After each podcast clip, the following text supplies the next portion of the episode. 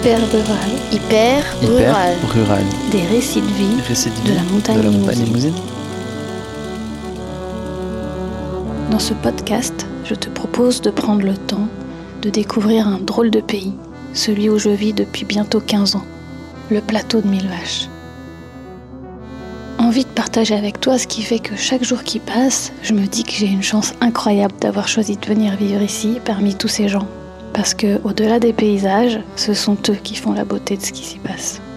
Alors, je t'invite dans chaque épisode à prendre le temps de rencontrer un de mes voisins, une de mes voisines, de l'écouter raconter sa vie, ses choix, son rapport au monde et à la vie qui s'invente ici. Avant de commencer cet épisode, je voudrais remercier chaleureusement toutes les généreuses, les contributeurs et les contributrices de mon Patreon, plateforme de financement participatif. Ces personnes me permettent de financer ce travail complètement autoproduit et indépendant, et en contrepartie, elles sont en lien direct avec moi, comme mon maraîcher qui me livre directement ses cagettes de légumes. Sans elles, les choses seraient beaucoup plus difficiles. Alors un grand merci à elles. Et si tu as envie de rejoindre notre joyeuse petite communauté et de suivre de très près mon travail, les dessous de la création de ce podcast, de mes films documentaires et même d'une série à venir, d'avoir accès aux épisodes d'Hyper Rural en avant-première et à des bonus, alors abonne-toi à patreon.com slash Laetitia Carton.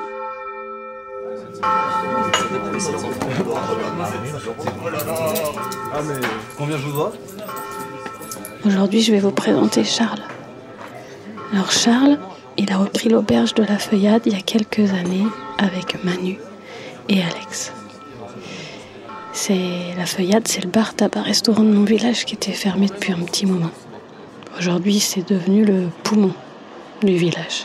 Tout le monde passe à la Feuillade pour manger, pour boire un coup, pour s'acheter des clopes, voir les copains, les copines. Ça respire au rythme des apéros, les repas à midi, il y a beaucoup d'ouvriers qui viennent, des concours de mots fléchés, des banquets des anciens, des retransmissions de matchs de foot, des soirées hamburgers. Et ça, ça a changé la vie du village. Et Charles et ses coéquipiers, ben, ils y sont pas pour rien. Épisode 1 Charles. Je m'appelle Charles, Charles Asselineau. Et Charles, t'es né sous quel président de la République? Je suis né sous... Ah, c'est une bonne question ça, parce que je suis pas né sous Chirac. Je suis né juste avant. Je suis né en 94. Mitterrand. Euh, Mi- Ah oui, Mitterrand en 94. T'as quel âge? J'ai 26 ans. Et t'es né où? Je suis né à Paris, dans le 14e arrondissement. Et alors, pourrais nous raconter un truc sur ta naissance?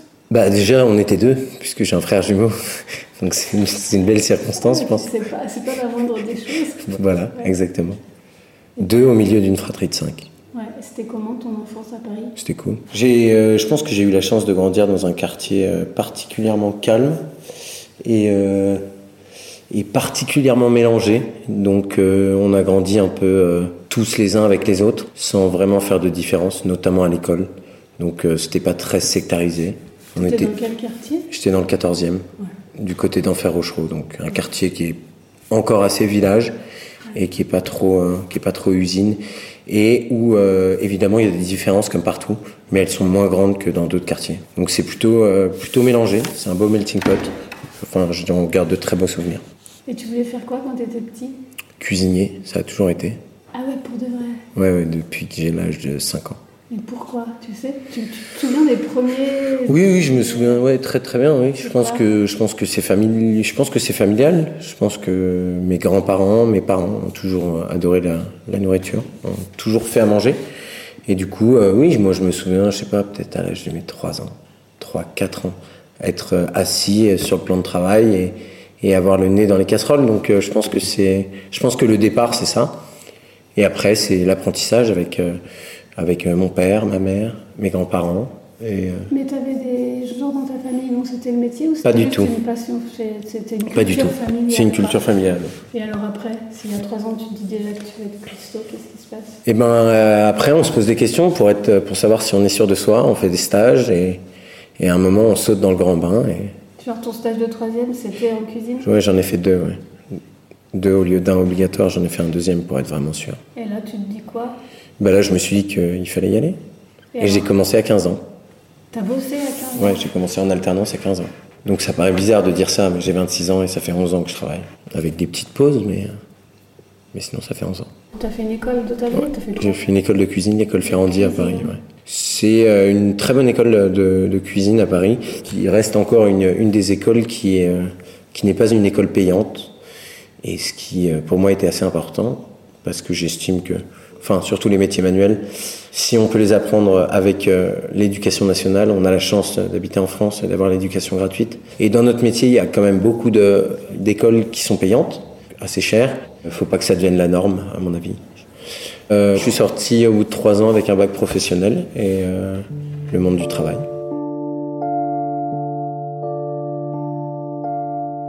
Je vis en Creuse depuis que je suis tout petit, tout tout petit. Euh, mes grands-parents sont pas nés en Creuse, mes parents non plus. Mes arrière-grands-parents sont nés en Creuse. Et du coup, ils ont toujours gardé des maisons. Et on y a passé nos vacances depuis qu'on est tout petit, tout petit. J'ai choisi, moi, à l'âge de 15 ans, de continuer à venir seul en week-end, en vacances, même sans mes parents. Et donc du coup, j'ai continué à venir beaucoup, beaucoup, beaucoup. J'ai fini par y acheter une maison. J'ai racheté la maison de mes grands-parents. Donc c'est vraiment quelque chose, la Creuse, c'est très important pour moi. Je suis quelqu'un qui est très citadin, mais qui est absolument incapable de rester plus de deux mois, trois mois constamment en ville. Il faut vraiment que je m'échappe, que j'ai ma parenthèse de liberté. Et la Creuse, euh, la Creuse, c'est bien. C'est bien pour ça pour euh, contrebalancer avec la folie parisienne, avec ce rythme où on est toujours en train de courir, où on n'a jamais le temps de rien, et on, enfin, on n'a jamais le temps. On ne prend le temps de rien, et en fait, on arrive ici en Creuse, et il y a des endroits où il n'y a même pas de réseau, il y a du silence partout, et on n'est pas oppressé, il n'y a personne. Et d'ailleurs, je vis pas ça à Faux-la-Montagne parce que euh, le plus clair du temps que je passe à Faux-la-Montagne, c'est euh, c'est derrière le bar ou en cuisine. Et donc, euh, j'habite quand même dans le peut-être un des lieux les plus fréquentés de Faux-la-Montagne pendant la journée. Donc, je le vis pas du tout. Euh, mais je pense que euh, je pense que à Châtain ou à Lalleux, qui sont sur la commune de Faux-la-Montagne, qui sont à 4, 5 km, 6 km d'ici, eh ben oui, tu te réveilles et en fait, il y a trois personnes dans le hameau, personne se marche dessus tu ouvres, euh, tes volets, il y a le, son le bruit des oiseaux, il y a le lever de soleil, assez rose en ce moment d'ailleurs. Donc euh, je pense qu'on est bien plus au contact de la nature et c'est assez apaisant. Enfin moi c'est en tout cas c'est quelque chose dont j'ai profondément besoin.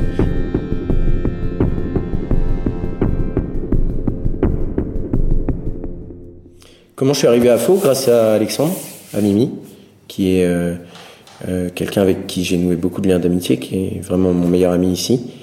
Et euh, Mimi m'avait parlé de l'auberge de la Feuillade il y a très longtemps, enfin il y a très longtemps, quand ça a commencé à être en vente, c'est-à-dire il y a 4 ans, 4 ou 5 ans. Il m'avait dit oui, il y a une super affaire à faux. Hein.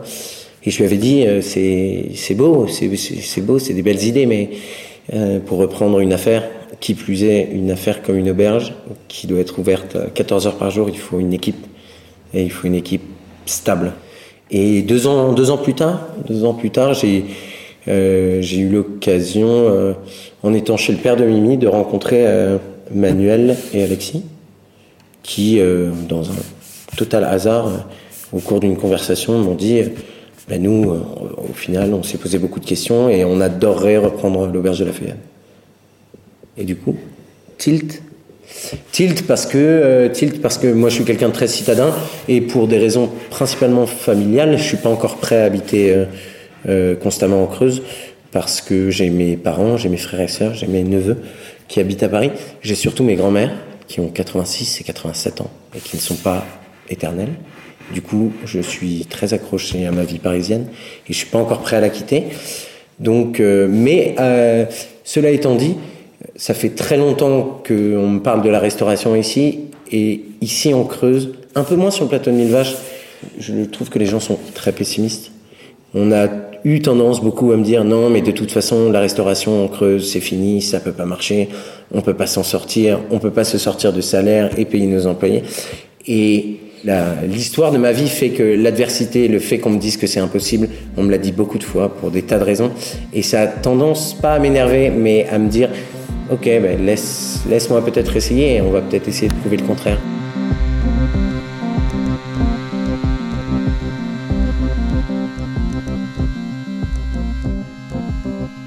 Donc il y avait une réelle envie en moi de, de monter euh, de monter un établissement de restauration en Creuse sans que je puisse vraiment le faire puisque j'avais pas d'équipe. Et donc du coup, au détour de cette conversation, il y a eu un tilt parce que je me suis dit tiens, là il y a une équipe.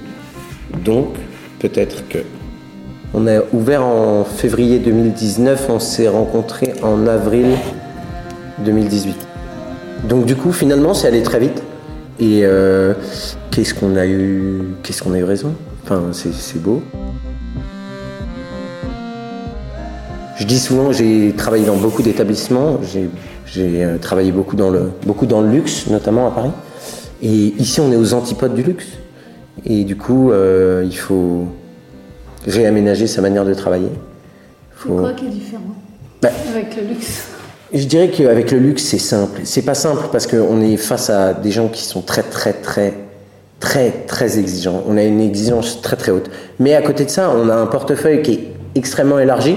Du coup, euh, je serais tenté de dire que est-ce que c'est pas plus facile de euh, de répondre à des exigences en pouvant acheter du caviar, du foie gras et du homard Ben peut-être que si.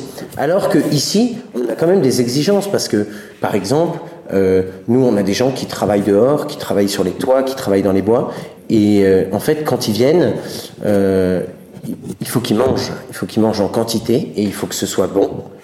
Et il faut que ça soit varié, parce que euh, quand tu as euh, un ouvrier qui va manger ici toute la semaine, 5 jours par semaine, tu peux pas lui servir tous les jours la même chose. Et tu peux pas lui servir de la pomme de terre tous les jours. ça, tu pourrais peut-être, mais ils sont pas très difficiles. Mais en tout cas, il faut toujours euh, être un peu plus ingénieux pour changer les menus, pour, euh, pour euh, se réinventer en fonction des saisons.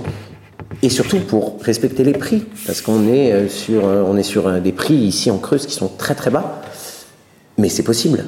Et c'est possible de gagner de l'argent et de se payer, de se servir un salaire, tout en faisant du bon, du frais au maximum, puisqu'on essaye de faire un maximum de frais. Et d'ailleurs, on est à 80, 90% de frais.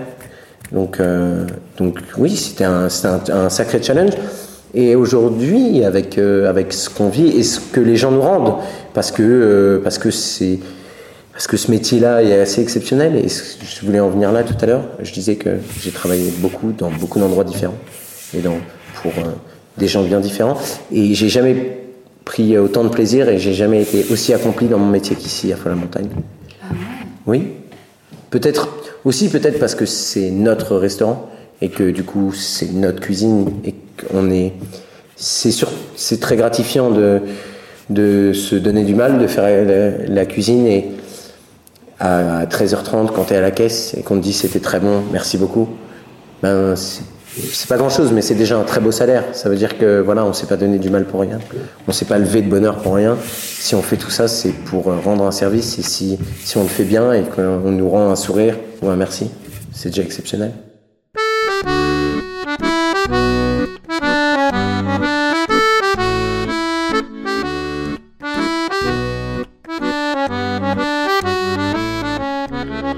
Mais c'était, enfin, c'était pas gagné je me suis senti très vite chez moi ici. Euh, enfin, moi ici, j'ai, enfin, j'ai, mes grands-mères de substitution, j'ai mes parents de substitution.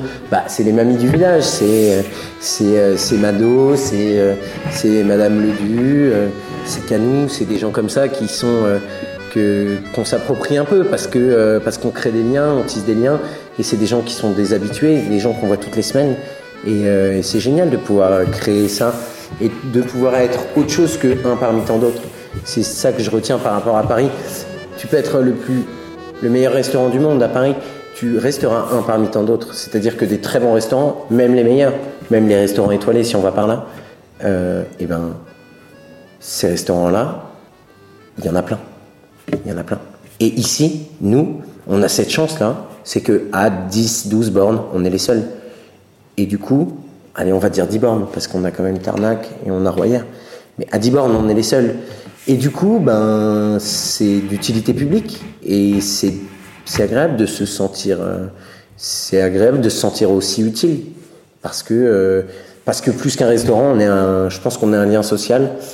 On est, euh, on est un lien social et on est un lien social. Parce que quand on a débuté, avant même qu'on débute, avant même qu'on signe quoi que ce soit avec Manu et Alexis, on s'était dit ensemble qu'il fallait qu'on soit clairs les uns et les autres, qu'on était dans un petit village et que Notre bar, notre restaurant, ça devrait être le restaurant des paysans, des chasseurs, des écolos, des babos, des parisiens, de tout le monde en fait. Et qu'on ne devrait pas faire de différence. Et on l'a plutôt bien réussi parce que les gens se retrouvent parfois à des mêmes tables et on sait qu'ils n'ont pas du tout les mêmes idées et qu'ils n'ont pas du tout la même manière de voir la vie. Mais ils sont ensemble, ils boivent un coup ensemble, ils trinquent ensemble, et ça c'est magnifique. Enfin, on, a fait ça pour ça aussi, et ça c'est une super récompense, parce qu'on a réussi à créer euh, exactement ce qu'on s'était imaginé, et du coup ben, ça nous pousse à continuer, et ça nous donne envie de continuer surtout.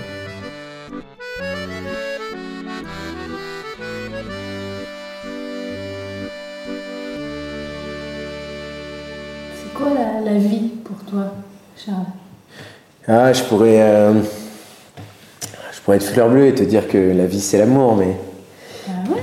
Euh, la vie pour moi c'est l'amour et c'est le temps, parce que, euh, parce que, parce que malheureusement on se rend pas assez compte dans la vie que demain matin on est parti.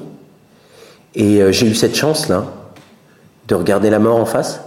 Et avec le recul pour moi, c'est une chance. J'ai failli mourir à trois reprises en 24 heures lors de mon accident de la route. J'ai eu un accident de la route il y a 10 ans bientôt. Et, euh... pourquoi tu as failli mourir à trois reprises dans la journée? À trois reprises parce que, euh, parce que au, euh, au, premier moment, quand j'ai eu mon accident de la route, je me fais arracher le bras. T'avais quel âge? J'avais 17 ans. Je me fais arracher le bras et euh, je, on ne sait pas pourquoi, le petit bonheur, la chance peut-être. J'ai pas saigné. Donc, euh, donc je me relève, je suis conscient. Comment c'est possible? Ton bras est arraché, mais tu ne saignes pas? Exactement.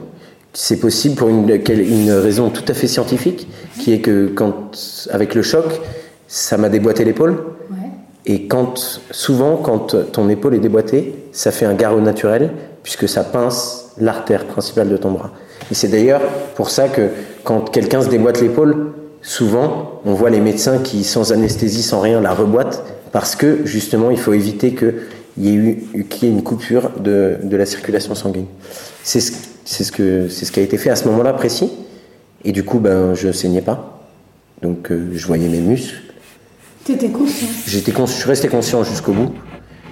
Du coup, euh, l'adrénaline, euh, tout, j'ai ramassé mon bras. Euh, c'était enfin, quelque chose d'assez ouf, surtout à 17 ans, je pense. Mais j'avais vraiment la profonde, la profonde idée de m'en sortir et je pense que j'étais sûr que j'allais m'en sortir. Donc, du coup, le, la personne avec qui j'ai eu l'accident, je lui ai demandé d'aller chercher une glacière avec de la glace. J'ai, je lui ai dit d'appeler les secours. Il a appelé les secours, il m'a ramené la glacière, j'ai ramassé mon bras, je lui ai donné. Il l'a mis dans la glacière et après, j'ai cru que j'allais mourir de douleur. Une fois que tout était passé et que les pompiers sont arrivés, j'ai cru que j'allais mourir de douleur. Mais déjà, j'aurais pu mourir tout simplement parce que si, si j'avais saigné, au niveau du bras, ça dure 5 minutes. Les pompiers sont arrivés en 7. Je serais mort déjà une première fois. J'ai perdu 3 euh, litres de sang sur 6 dans l'hélicoptère. Donc euh, j'ai été transfusé, j'aurais pu mourir dans l'hélicoptère une deuxième fois. Et j'ai perdu 3 litres et demi euh, de, de sang à l'hôpital sur une opération de 16 heures. Donc j'aurais pu mourir vraiment. Et je me suis réveillé. Ils ont fait quoi pendant l'opération de 16 heures Ils m'ont remis le bras, heureusement quand même, parce que je l'ai ramassé, c'est vrai quand même. Ça m'aurait fait chier. Ça m'aurait fait chier qu'ils le foutent à la poubelle sans rien essayer. Non, ils ont essayé, ils ont remis le bras et euh, ça fonctionnait. Mais euh, il y avait une connexion sanguine et pas de connexion nerveuse. Ce qu'ils ont dit à mes parents, qui du coup étaient responsables, eux, puisque j'étais mineur, ils ont dit votre fils sera beaucoup plus heureux avec une bonne prothèse qu'avec un bras mort. Et ça, t'en penses quoi aujourd'hui? Ah ben je pense qu'ils ont tout à fait raison, évidemment. Le bras mort ne sert à rien. Au pire, il traîne et il embarque. C'est esthétique, quoi. Non, c'est même pas esthétique, puisque. Mais non, parce que à 17 ans, c'est ton bras de 17 ans, ton autre bras, il continue à se développer, et, en plus, comme c'est le seul qui bouge, il se surdéveloppe, et du coup, tu te retrouves avec un gros bras et un petit bras, et ton bras ne bouge pas. Donc, non, c'est même pas du tout esthétique, non. Ça ne sert à rien, donc ils ont bien fait.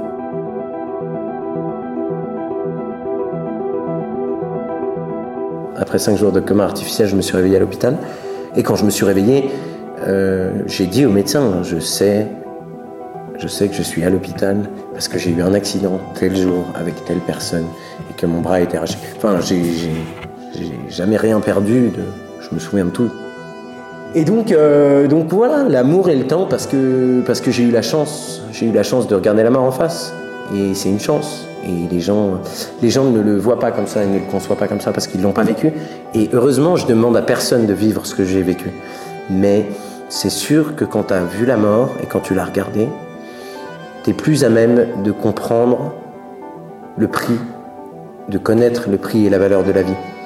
Et c'est important parce que ça te pousse à faire plein de choses. Parce que moi, ça m'est arrivé, j'étais pas en tort, j'avais pas pris d'alcool, j'avais pas pris de drogue, j'étais en pleine possession de mes moyens.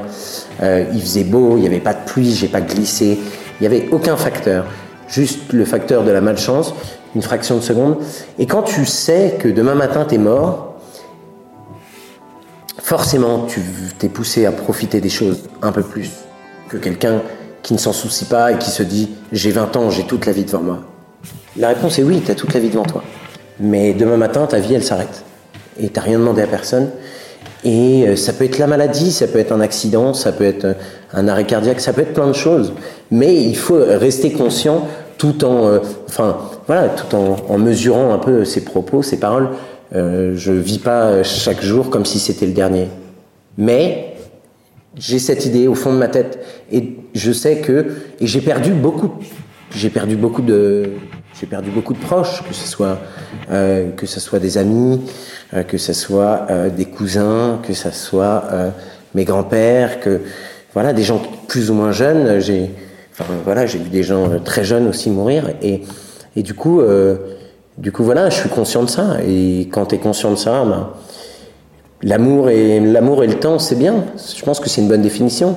Parce que enfin, ça en revient à ce que je te disais au début par rapport à ma vie parisienne, au fait que, au fait que mes grand-mères sont pas éternelles et que tant qu'elles, tant qu'elles seront encore là, je, me vois mal, je me vois mal habiter ailleurs que, que près d'elles parce que j'ai la chance, c'est une chance incroyable de pouvoir les voir, de pouvoir euh, passer du temps avec elles, de pouvoir peut-être les accompagner vers, euh, vers la mort peut-être et c'est une chance incroyable. Et je pense que je m'en voudrais énormément de passer 8 mois ici ou 10 mois ici et qu'on m'appelle et qu'on me dise ta grand-mère est partie et t'as pas pu lui dire au revoir et t'as pas pu la voir. Donc euh, oui, pour moi la vie, euh, la vie c'est ça, c'est surtout le temps, le temps, prendre le temps, prendre le temps pour ses proches, prendre le temps pour ses amis et prendre le temps d'aimer surtout. Et euh, quand tu te lèves le matin, c'est quoi qui, qui, te donne la patate? C'est quoi le sens que tu mets quand tu te lèves tous les matins? Le sens que je mets, c'est, c'est de relativiser de, manière permanente, de toute façon. Quand euh, il nous arrive quelque chose, quand il nous arrive quelque chose de grave, quand il nous arrive quelque chose de terrifiant, surtout quand on est enfant. Je pense que on a toujours tendance à se dire, moi j'ai vécu et j'ai traversé des choses très difficiles dans ma vie, et toujours quand j'ai, quand je traverse quelque chose de difficile, je me dis, ça pourrait être pire. Ça pourrait être mieux, évidemment, mais c'est souvent pire. Et très clairement, je vois pas beaucoup, je vois pas beaucoup de situations qui peuvent être pires que ce que j'ai vécu il y a dix ans. Ça sera pire le jour où je vais perdre mes parents, parce que euh, c'est marrant ça, mais enfin, on devrait pas le faire, mais mettre souvent les choses, comparer les choses. Moi, je n'ai pas tendance à comparer les choses et j'ai pas tendance à mettre les choses dans une balance. Mais j'ai tendance quand même à me dire, parce que j'ai vu, j'ai vu des amis à moi perdre leurs parents, et j'ai tendance à me dire que oui, j'aurais donné mes deux jambes et mes deux bras pour ne pas perdre mes parents, et le jour où je perdrai mes parents, là peut-être que, mais ça sera un nouveau cycle et je continuerai à relativiser parce que c'est comme ça que je suis et ça fait dix ans que je suis et, et, et ça m'a permis d'avancer, ça m'a permis d'aller très loin. Euh, quand j'ai perdu mon bras, euh, on a commencé par me dire que je ferais plus jamais mes lacets. On a commencé par me dire qu'il fallait que je redouble parce que euh, que j'étais en école hôtelière et que c'était trop compliqué et que j'aurais pas mon bac. On a commencé par me dire qu'il fallait que je me requalifie parce que je pourrais plus être cuisinier. On m'a souvent dit, on m'a dit que je pourrais pas faire de volleyball, on m'a dit que je pourrais pas nager, on m'a souvent dit que je pourrais pas faire les choses. Et du coup, le fait de toujours euh, aller me dire qu'on va essayer et on va, on verra. Et jusque-là, j'ai réussi à faire beaucoup de choses. Il y a très peu de choses que. Là, dans la liste que tu viens d'énumérer, tu peux tout faire? Dans la liste que j'ai énumérée, je peux tout faire. Tout. Oui, je fais tout. Mais en règle générale, je fais tout. Il y a deux choses qui sont compliquées pour moi, c'est me couper les ongles. Impossible, pas compliqué. Impossible, me, me couper les ongles de la main droite. Enfin, je le fais avec mes dents, mais je, le fais avec mes dents et je le fais et je le fais proprement. Mais je, mais je peux pas le faire. euh, Mais je peux pas le faire avec une pince à ongles et applaudir. Moi, j'aimais bien applaudir, faire beaucoup de bruit avec mes mains. Du coup, ça, je peux plus le faire. Mais sinon, je ne vois pas ce que je peux pas faire. Donc, du coup, euh, ben, j'ai tendance à toujours euh, de passer un peu au-dessus de ce qu'on me dit et de me dire bon, pourquoi pas essayer et pourquoi pas essayer d'être positif et de regarder un petit peu le- la vie en rose. Mais ça devient d'où ça, tu penses? Tout- Tu tu t'es conscient que tout le monde n'a pas cette force-là? Je suis conscient, je suis conscient de Est-ce ça. que tu l'avais avant ton accident? Je pense que je l'avais, que l'accident a, a démultiplié tout ça, bien, sûr. Et puis, euh, parce que euh, je, vais dire que je me devais. Peut-être que je me devais de le faire parce que il y a aussi une chose quand il nous arrive tout ça, c'est et quand je parlais d'amour, c'est l'entourage. Moi, j'ai eu une chance incroyable, c'est je, je suis pas arrivé ici tout seul. J'ai eu énormément de monde autour de moi. Des amis euh, en or euh, qui ont fait des centaines de kilomètres pour venir me voir, que ce soit à Paris ou à Limoges. Euh, j'ai ma famille, mes frères et sœurs, mes grands-parents qui ont été des gens absolument formidables. Et on n'a pas tous cette chance-là. On n'a pas tous la chance d'avoir euh, une famille et des amis aussi unis et aussi forts comme ils ont été pour moi. Et du coup, c'est un peu une récompense aussi de leur rendre un peu de tout ce qu'ils m'ont donné parce que euh, parce que bien sûr quand j'en parle aujourd'hui dix ans après c'est facile mais ça n'a pas été facile et plusieurs fois je me suis tapé la tête contre les murs et plusieurs fois j'ai pris des portes dans la gueule que ça soit sentimentalement parlant euh, professionnellement parlant j'ai pris des portes j'ai pris des portes et ça fait toujours très très mal mais tu tombes et quand t'as la force de te relever et que t'es debout bah c'est reparti le regard des gens est très difficile Ça, tu le sens. je le sens plus. Aujourd'hui, je m'en fous. Euh, là, je parle pas de moi. Euh, je parle des, je parle des, je parle des personnes qui sont trisomiques. Je parle des personnes qui sont en fauteuil roulant. Je parle des personnes euh, qui boitent. Je parle des bossus. Je parle des personnes qui sont grosses. Je parle des personnes qui sont anorexiques. Ce que j'appelle plus communément le validisme. Et c'est terrible, mais on a un, on a un vrai retard, surtout en France. Hein, surtout en France, j'ai eu la chance de voyager un peu. On a un vrai retard dans notre pays là-dessus. C'est que on n'éduque pas nos enfants à cette différence-là. On n'explique pas à l'enfant qu'il y a cette différence de physique au niveau du handicap. Les enfants sont les gens les plus innocents du monde. Et moi, tous les enfants que je croise, ils ont tous le même réflexe. Oh, regarde, il a qu'un bras. Et à 95%, et je dis 95%, je suis très gentil, à 95%, les parents répondent Chut. Non. Mais si. Et c'est ça la réalité. C'est la réalité. Et c'est c'est ça la réalité de ce qu'on vit. Oui, oui, oui. Et c'est la réalité de ce qu'on vit. Et c'est c'est marrant parce que, en fait, un enfant, quand il est jeune, tu lui expliques, il le rentre dans sa tête, il ouvre un tiroir, il le rentre dans sa tête, et c'est fini. Et j'ai euh, quelques très très belles expériences. J'ai rencontré un enfant sur la plage et qui a dit à sa mère Oh, regarde, il a qu'un bras. Et elle lui a dit Chut. Et du coup, je l'ai perdu de vue et je l'ai revu après, mais je te parle d'un enfant de 4 ans. 4 ans, 4-5 ans. Et je l'ai revu après sur la plage. Et du coup, il me croise et il me dit euh, Il est où ton bras? Du coup, je lui explique. On rigole. Il me dit Est-ce que je peux voir? Je lui montre. On rigole. Fin de l'histoire. Fin de journée, je m'en vais. Je le recroise. Il est avec sa mère sur la plage. Et cet enfant de 5 ans, il regarde sa mère, qui s'appelait Théo, il regarde sa mère et il dit Tu vois, maman, lui c'est Charles. Il a qu'un bras, mais c'est pas grave. Il est très heureux. Et mais c'est incroyable de vivre ça. Et c'est la preuve que l'enfant, et c'est la preuve que l'enfant, tu lui expliques, et ça y est, il a capté. Il a dit à sa mère, tu vois maman, lui c'est Charles, il a qu'un bras, mais c'est pas grave parce qu'il est heureux quand même.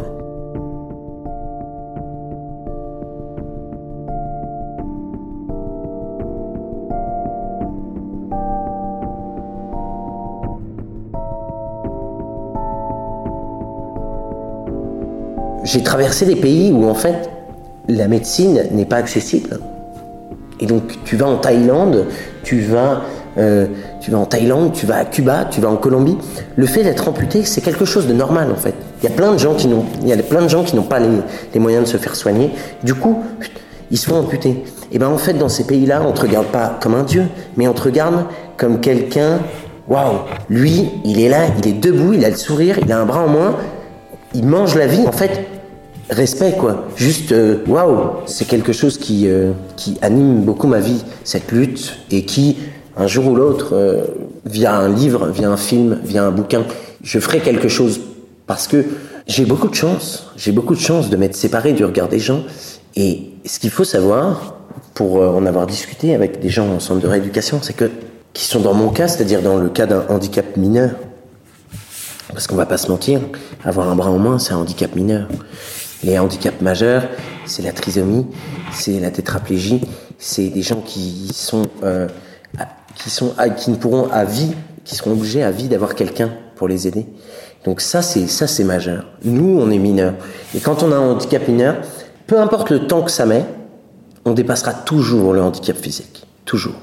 Tu perds une jambe, euh, tu perds la vue, tu perds, euh, tu perds l'ouïe, tu perds un bras, toujours un moment ou un autre, ton handicap physique, tu vas le dépasser. Parce que moi aujourd'hui, je travaille, euh, euh, je vis tous les jours euh, seul, je conduis, je voyage, je me balade, ça m'arrive d'escalader, de monter dans un arbre. Je vis comme n'importe qui, et même peut-être plus heureux que beaucoup de gens qui ont deux bras, deux jambes. Mais il y a des gens qui, au-delà de leur handicap physique, leur handicap, ça devient l'autre. Et en fait, ils ont peur il se cache. Et c'est, triste, c'est d'une tristesse de rester enfermé là-dedans. Et c'est pour ça que je lutte, parce que moi j'ai cette chance, et c'est incroyable d'avoir cette chance. Mais aujourd'hui, il y, a des, y a des prothèses dites esthétiques qui existent. La prothèse esthétique ne sert à rien, ne sert à rien, à part à faire semblant d'avoir deux bras. Mais toi, je t'ai rarement vu avec. Si, de temps en temps, je t'ai vu avec la prothèse. Oui, mais pas ma prothèse esthétique. Oui, quand je travaille, je mets ma prothèse. Euh, et encore, après, avec le temps, parce que j'ai eu des pannes de prothèses, j'ai énormément aussi appris à travailler sans prothèse. Ce qui est génial, parce que, puis de toute façon, c'est pas naturel, quoi qu'il en soit, d'avoir un bout de métal sur soi, c'est pas naturel. Donc quand je la mets pour travailler, quand je rentre chez moi, quand je. Utile. Oui, oui, elle m'est très utile. Oui, mais c'est une prothèse électrique, euh, c'est très utile. Mais une prothèse esthétique, ça ne sert à rien, à part à faire semblant d'avoir deux bras. Et pourquoi faire semblant d'avoir deux bras? Pour soulager l'effet du regard des autres sur toi, parce que tu t'en sors pas. Moi, aujourd'hui, je m'en fous. Aujourd'hui, les jambes des visages, et encore, ça va. Sur la plage, alors là, sur la plage, torse nu, c'est un, c'est un truc encore. Hein. le moignon, c'est un truc qui. Enfin voilà. Mais on n'a pas l'habitude. Voilà, les gens n'ont pas l'habitude. Je leur jette pas la pierre, c'est une question d'éducation. Moi, si demain, à Paris, je pouvais être sur des affiches en 6 par 4 pour une pub ou, autre, je le ferais. Je signe tout de suite. Je, je, vais voir un photographe, on fait imprimer et je me fais afficher en 6 par 4 à Paris, à Marseille, à Lyon, partout. Pourquoi? Parce que moi, j'assume. Et pour montrer aux gens que, voilà, en fait, ça existe.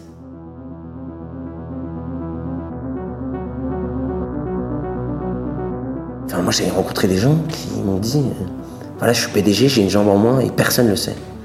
Et je dis mais comment ça? Ben, Je suis PDG, donc j'ai une prothèse. Mes employés ne le savent pas. Je, boite un peu, j'ai une canne, mais euh, tout le monde pense que je boite un peu. Euh, personne ne sait que j'ai une prothèse. Donc voilà. Et sentimentalement parlant, parce que je m'en suis séparé, mais parce que, encore une fois, ça fait dix ans et ça n'a pas toujours été comme ça. Et à un moment ou un autre, en tant que, jeune adolescent de 20 ans, euh, tu croises, une, fille qui est jolie et tu la trouves jolie et elle te regarde et tu la regardes. Et en fait, tu vas et tu prends une porte dans la gueule parce qu'en fait, elle te regarde pas parce que tu lui plais, elle te regarde parce que tu es différent, que tu as un bras en main. Et ça arrive une fois, deux fois, trois fois. Et au bout de la quatrième fois, en fait, tu ne vas plus voir les filles. Tu ne vas plus voir les filles, justement parce que tu t'enfermes et que le regard des gens est devenu ton handicap. Et du coup, hop, bah, tu te renfermes parce que tu as peur et juste les portes dans la gueule, même si tu as réussi à t'en relever, tu veux plus les prendre. Tu as trop peur de les prendre.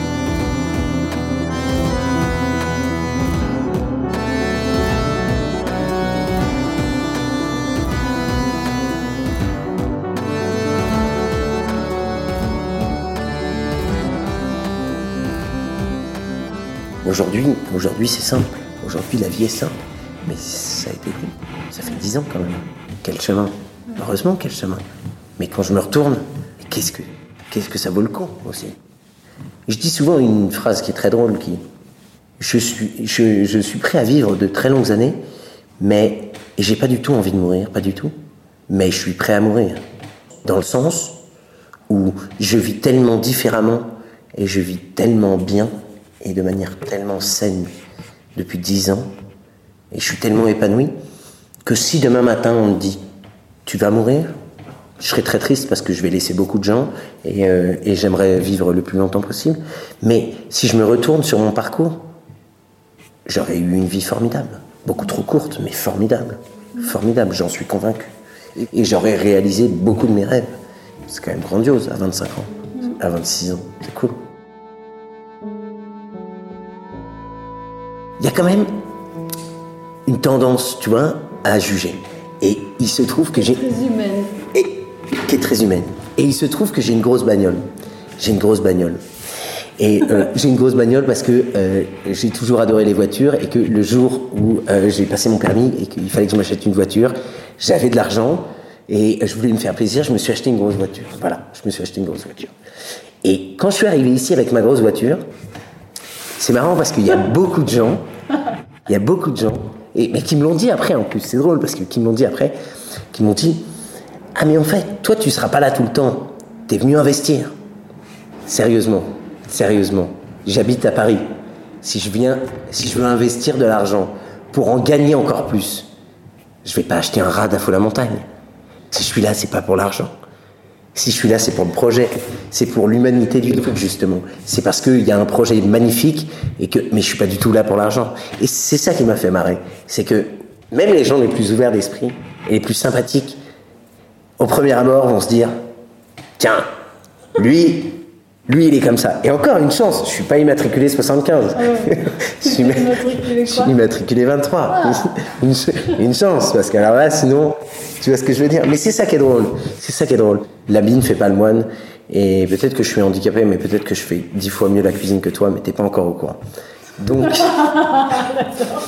donc, j'évite de juger les gens. Mais c'est ça que j'aime bien aussi, c'est que avoir euh, l'air d'être quelqu'un que je ne suis pas.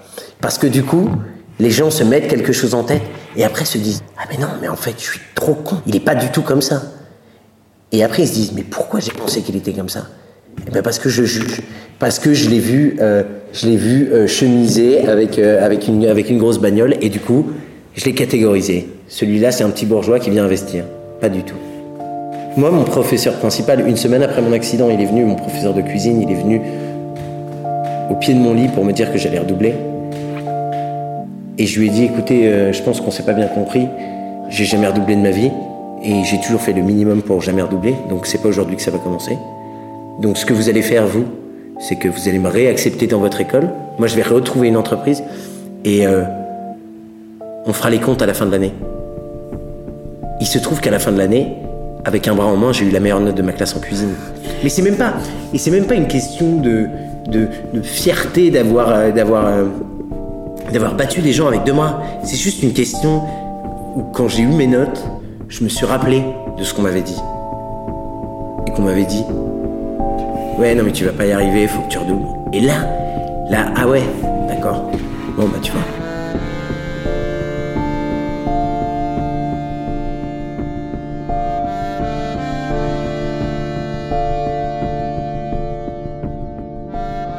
Un truc dont on n'a pas parlé, je vais dire quelque chose de religieux qui n'est pas religieux. Euh, j'ai eu une éducation religieuse alors que je voulais pas en avoir, et du coup, euh, et que je me contrefous de la religion, qui pour moi est quand même une principale Quelle source religion T'as eu une éducation catholique, qui pour moi, euh, j'ai été juif d'un côté et catholique de l'autre. Et du Ta côté, mère ou ton père? Ah, juif du côté de ma mère, évidemment. Tout se passe par les sangs de ce côté-là. Et du coup, euh, et du coup, euh, ben, je suis pas très religion, mais euh, j'ai retenu une chose. j'ai retenu une chose dans dans la religion, dans les religions, puisque toutes les religions disent la même chose. C'est n'oubliez pas d'aider votre prochain. Et dans le monde dans lequel on vit aujourd'hui, je trouve ça hyper im- important de finir là-dessus parce que il y a plein de choses qu'on a vues ces derniers ces derniers mois, ces dernières années, en passant par les gilets jaunes, le coronavirus, euh, toutes ces crises qu'on a traversées. Et en fait, dans ces crises qu'on a traversées, on s'aperçoit que nous, petits Français, euh, peuple d'un pays qui nous apporte énormément, eh ben, on est profondément égoïste et on regarde souvent dans l'assiette de notre voisin quand elle est plus pleine que dans la nôtre, mais rarement quand elle est plus vide. Et n'oubliez pas qu'à côté de vous, même quand ça va pas, il y a des gens pour qui ça va encore moins bien. Et donc, il faudrait qu'on, enfin, qu'on soit un peu plus humains les uns envers les autres, qu'on s'entraide un peu plus les uns et les autres, et qu'on arrête de regarder son nombril constamment, et qu'on arrête de penser qu'on est les plus malheureux du monde, alors que nos voisins, souvent même nos voisins de palier, ils sont dans la galère, ils sont tristes et on ne le voit pas. Tu trouves pas qu'on a une chance justement à faux? C'est que justement cette forme d'entraide dont tu parles, elle est hyper. On a, on, a, on a cette chance. On, on, a vraiment cette chance. On a vraiment cette chance ici, et, euh, et c'est ça qui est, c'est ça qui est. Et euh, Fallois, Fallois, ne sous-estimez pas cette chance parce que à 15 km de chez vous, c'est pas la même donne. Mm. J'ai plusieurs visions de la Creuse et plusieurs visions de village et c'est pas partout pareil. Quand je connaissais pas Faux, au tout début, j'entendais surtout les babos, les chevelus. Et c'est marrant parce que, en fait, les gens qui disent ça sont des gens qui ne nous connaissent pas. Et la dernière fois, il y a 15 jours de ça, je parlais avec, euh, je parlais avec un de mes voisins à Vallière et qui me disait ah oui, euh, les babos, les fumeurs d'herbe à faux. Et je lui disais, oui, mais tu sais quoi les babos? Eh ben à faux, il y a une pharmacie, il y a un médecin, il y a un kiné, il y a un, un ostéopathe, il y a 64 élèves dans l'école primaire, il y a un resto qui tourne, il y a un bar associatif, il y a une scierie autogérée. Eh ben tout ça, il y a nulle part ailleurs. Et dans les villages creusois, franchement, et c'est pas parce que j'ai un, restaurant ici, c'est un des villages qui fonctionne le mieux et qui est le plus attractif et où il y a le plus de monde. C'est-à-dire qu'à Faux, on ne perd pas d'habitants. Contrairement à tous les autres villages qui sont en train de perdre leurs médecins, leur pharmacie, leur boulangerie. Ici, on a quasiment tout. Mm. Toi, on te catalogue de, babos?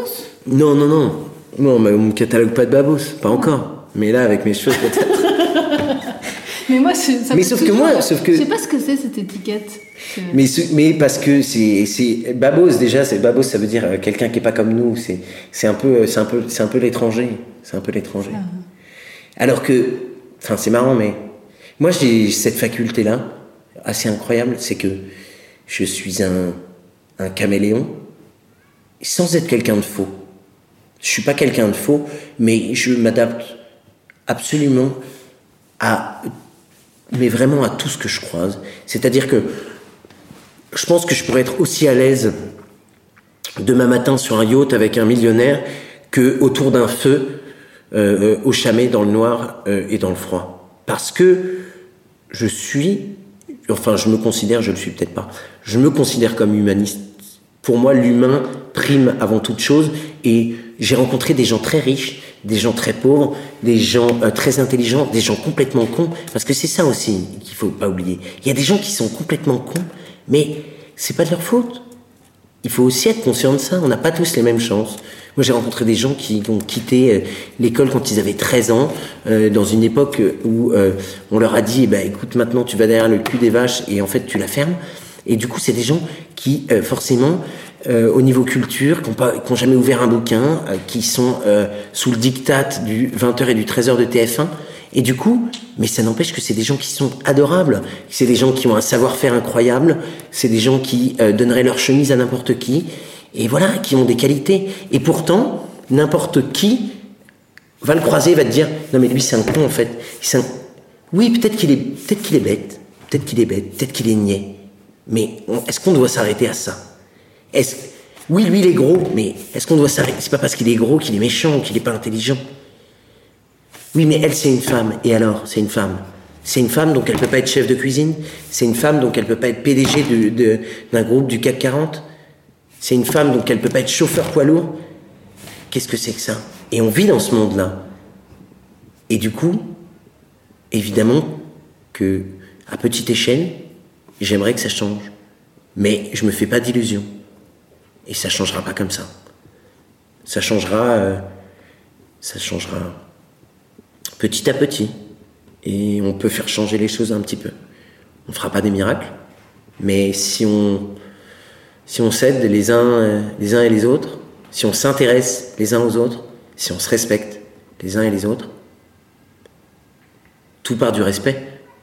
C'est-à-dire que chacun ses idées, je respecte les tiennes, respecte les miennes, même si elles sont viscéralement pas les tiennes. Apprenez à vivre les uns avec les autres, peu importe ce que vous pensez. Merci Charles. Avec plaisir. Merci à toi. C'était une, c'est une jolie parenthèse.